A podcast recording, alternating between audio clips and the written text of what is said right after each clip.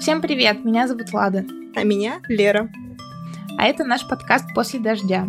Мы две подруги, которые решили, что наши кухонные разговоры по вечерам должны вырасти во что-то большее. Мы будем рассказывать о своем опыте и открыто говорить на различные темы. Да, даже те, которые табуированы и вызывают смущение. Шутить, смеяться, а иногда пускать скупую слезу.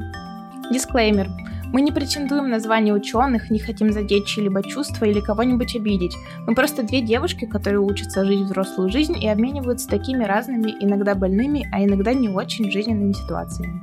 Подписывайтесь на нас на Apple подкастах, Яндекс Музыке, ВКонтакте и Castbox. Полный список площадок можно посмотреть в описании, а первый выпуск выйдет уже через неделю. Еще услышимся!